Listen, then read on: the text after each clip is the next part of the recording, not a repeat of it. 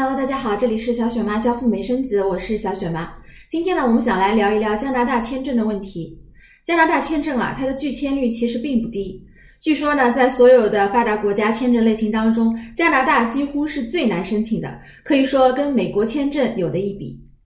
那么在拒签的理由当中呢，加拿大它主要是集中在这两个方面。第一呢，就是质疑你的附加目的；第二呢，就是质疑你的个人资产和财产情况。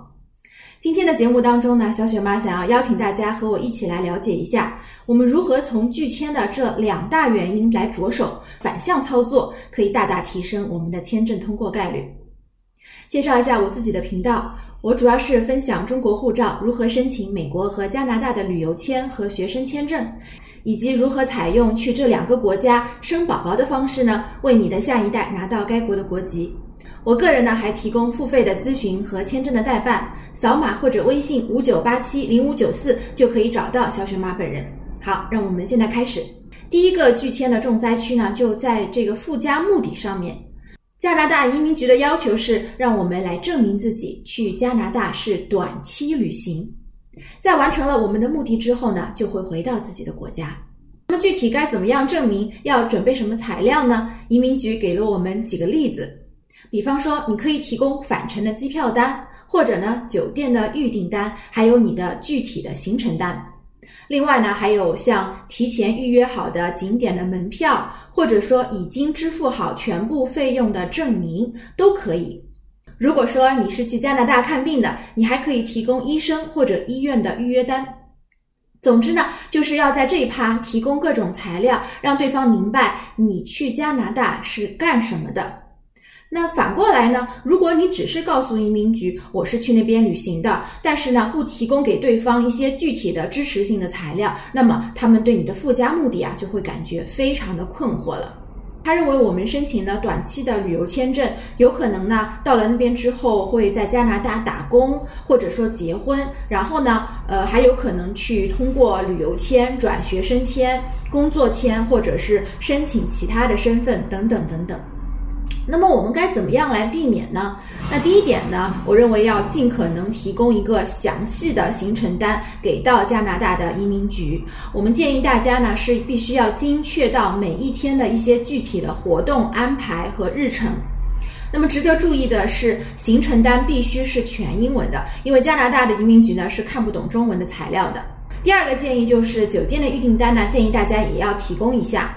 你可以在一些网站上面找到一些可以免费预约的酒店，那么需要你提供信用卡的一些个人的信息。那么在这个酒店扣款之前呢，你可以呃记得去提前取消就可以了。如果你忘记了呢，酒店可能会 charge 你呃为你收这个相关的费用。第三呢，如果你已经订好了返程的机票，那么把这个回程的机票单呢扫描一下，然后传给移民局，也是非常非常有这个说服力的。问题来了，就是在现在的这个疫情之下，加拿大的边境还没有正式的开放，所以说我们中国的绝大多数的申请人呢是不可能提前预约好酒店，或者说是买好回程的机票的，所以呢，我们就要在我们说的第一个地方。加拿大的行程这里呢，要重点的着手去把它写的细致再细致一点。好的，那么刚才小雪妈说完了第一大拒签的原因，就是关于附加的目的这块呢是最容易被拒的。那么第二个拒签的一个重灾区呢，就是在这个资产和财力证明这一块儿。那加拿大呢是希望我们能够证明在加拿大期间呢，我有能力支付我本人以及随行的家人的全部的费用。如果说你是一个学生，你还没有自己独立挣钱的能力，那么是父母资助你去加拿大旅行或者是留学的，那你就可以提供父母的一些资产，像房、车，还有他们的银行流水、存款证明，或者说呢，你已经支付了学费或者是住宿费的一些证明。假如说申请人已经工作上班了，那么就需要你提供本人的在职证明、工资单，还有像银行流水、房本、车本等等，可以说一家一档呢，最好都提交给 IRCC，来增大我们通过的概率。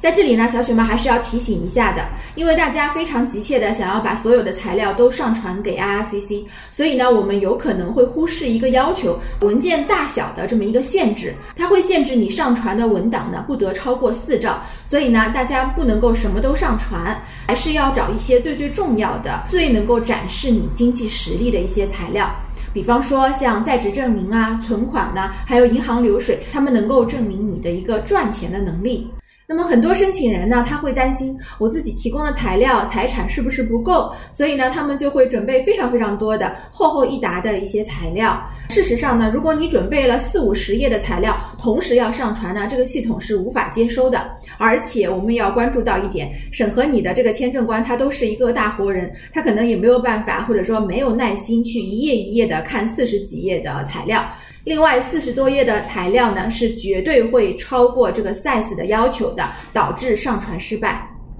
那么，根据小雪妈多年以来申请加签的这个经验呢，一般来说，我们准备十页左右的这个资产材料就足够了，最多不要超过十五页，这样呢，又能够让签证官看到你的重点的材料，另外呢，也不会超过这个文件的 size 啦。好的，如果你是因为个人资产和财产这个理由被拒签的呢，那么比较大的可能呢，就是呃，这个移民官对你的工作还是缺乏一定的了解，或者说呢，他即使了解你的工作，但是呢，他不太认可，认为你的工作嗯比较没有那么稳定，或者说呢，前景没有那么好。那我们该怎么办呢？解决的方案呢，就是说你要在这个在职证明当中啊，要非常详细的写清楚你现在工作的一个性质，还有你是做什么职位的，以及你何时入职的。另外呢，像你的收入状况这些信息呢，呃，你都要提供这个中英双语的在职证明，至少英语是必备的。我们再次强调一遍，IRCC 的这个移民官呢，他们是看不懂中文的，所以你必须提交全英文的材料。除了工作和收入以外呀。嗯，签证官呢还会查看你的这个财务的状况。他如果质疑说你在这边提供的这个存款不足以负担去加拿大的费用呢，那么也有可能会拒签。那这个相应的解决方案就是呢，我们在申请的时候尽量多提供一点存款证明。这个存款跟流水的余额呢，一定要覆盖你在加拿大旅行期间的花销。比如说你计算下来，嗯，你去这次加拿大旅行，你一共要花六万块的，那么你准备三倍的这个金。额也就是十八到二十万左右是比较合适的。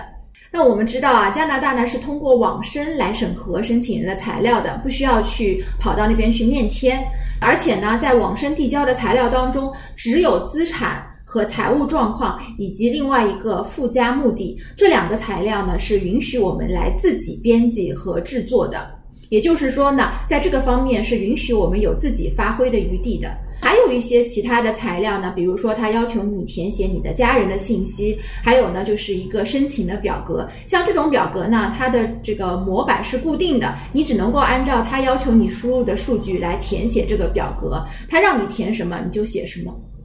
那么，怎么样写这个材料？写你附加的目的的说明。一个经验丰富的代办呢，写出来的这个文案呢，能够帮助你展示你最优秀的那一面，不仅呢显得真实可信，而且呢也能够最大化你的通过率。好的，如果你希望找小雪妈咨询你的个人情况呢，欢迎添加我的微信五九八七零五九四做一对一的付费咨询，咨询不限时间和次数，后续找我办理呢是可以抵扣的。祝福大家人人有加签，人人有机会去枫叶国体验和中国不一样的人生滋味。我们下期节目再聊了，拜拜。